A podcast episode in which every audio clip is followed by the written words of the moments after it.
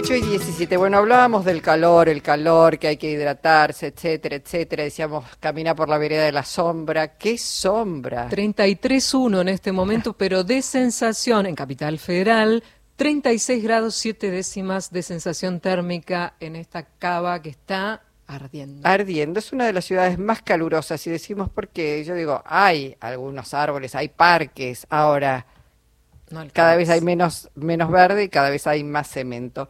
Está en línea la ingeniera civil María Eva Cousovitis, es coordinadora de la Cátedra de Ingeniería Comunitaria.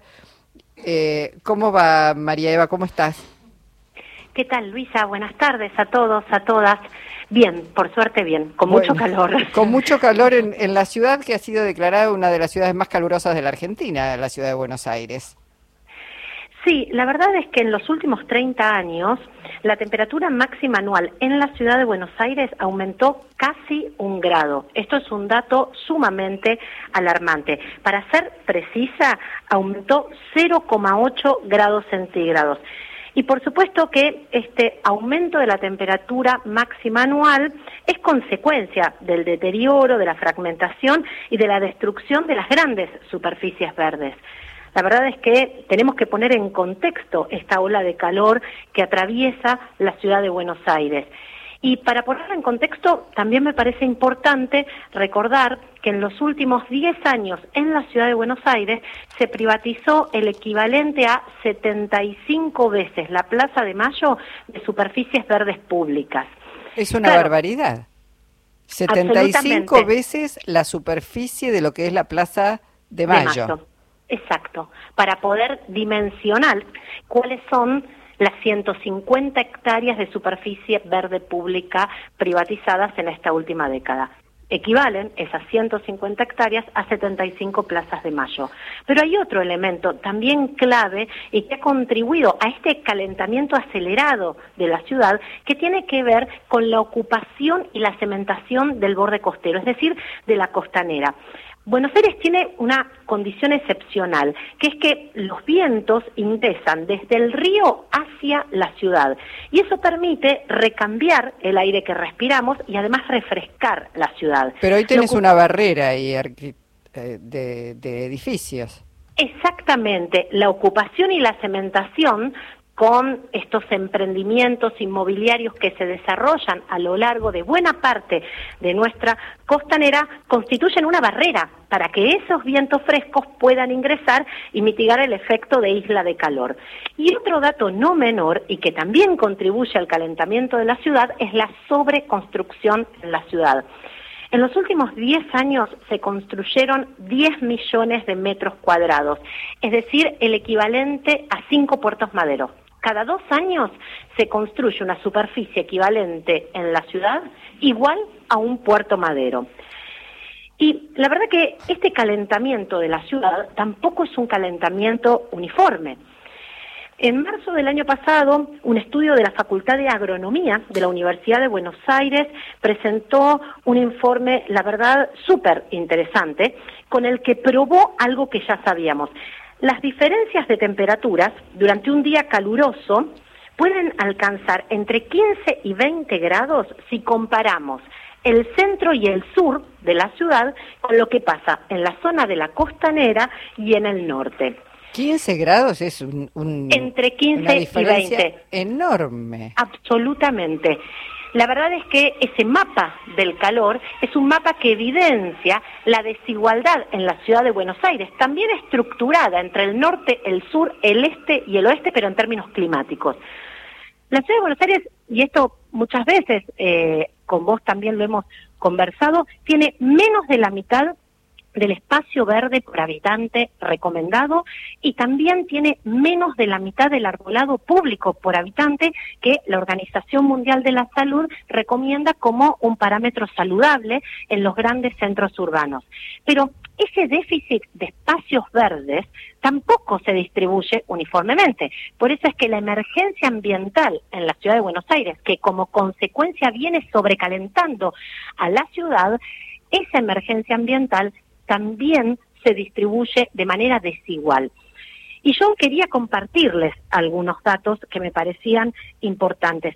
En promedio, en la ciudad de Buenos Aires tenemos 6 metros cuadrados de superficie verde por habitante, pero si descontamos canteros, si descontamos macetas, si descontamos cementerios, tenemos 4,5 metros cuadrados de superficie verde por habitante cuando deberíamos ah, tener entre 10 y 15. Sí, sí, y además yo te escucho, esto lo venís planteando hace rato, y no hay modificaciones en contrario de lo que se viene haciendo, que es seguir poniendo cemento. Digo, la, la vegetación, los árboles, los parques, bajan también la temperatura. Absolutamente. Esa diferencia que yo les contaba de entre 15 y 20 grados es la diferencia que existe. Si un día caluroso yo me pongo debajo de un árbol en un parque o si me paro en el medio de una avenida cementada en donde no tengo próxima ni arbolado ni superficies verdes. Esos espacios verdes en la ciudad de Buenos Aires, como les contaba, no se distribuyen de manera uniforme. En las villas, asentamientos y barrios populares de la ciudad tenemos 100 veces menos espacios verdes por habitante. Y en relación al arbolado público nos pasa lo mismo. En la ciudad de Buenos Aires el promedio por cada árbol es 7 habitantes la Organización Mundial de la Salud recomienda que cada tres habitantes haya un árbol. Sin embargo, en Villa 20, en el sur de la ciudad, en la Comuna 8, un barrio centenario de la ciudad de Buenos Aires, recién cada 80 habitantes tenemos un árbol. No, por eso te voy a decir, además, esos datos también pueden ser engañosos porque tenés una zona norte muy parquizada, con mucho verde, y tenés otra zona donde no te plantan un arbolito o, te podan o te sacan árboles. Está claro que además hay sobre esa, esas cifras una distribución muy inequitativa, muy dispar. Totalmente, absolutamente desigual, que una vez más también, insisto, se estructura entre el norte, el sur, el este y el oeste de nuestra ciudad. La verdad es que el gobierno, más allá de eh, anuncios que tienen mucho más que ver con el marketing ambiental, ha tomado muy equivocadas decisiones en la ciudad de Buenos Aires. Y la verdad que para poner algunos ejemplos de muy malas decisiones en una ciudad que, insisto, está en emergencia ambiental, recordemos que en plena pandemia el gobierno porteño modificó el código urbanístico, más precisamente el artículo 51 del código, para autorizar la construcción de estacionamientos en los subsuelos de los pulmones de manzana. Por supuesto que los espacios verdes, para ser espacios verdes y brindar el conjunto de servicios ecosistémicos que brindan, necesitan tener dimensiones mínimas, necesitan estar próximos a nuestra vivienda y además los espacios verdes tienen que garantizarnos lo que llamamos la continuidad hidrológica vertical, es decir, un espacio verde nos tiene que permitir que el agua de lluvia ¿sí? pueda ser retenida e infiltrada hacia las napas.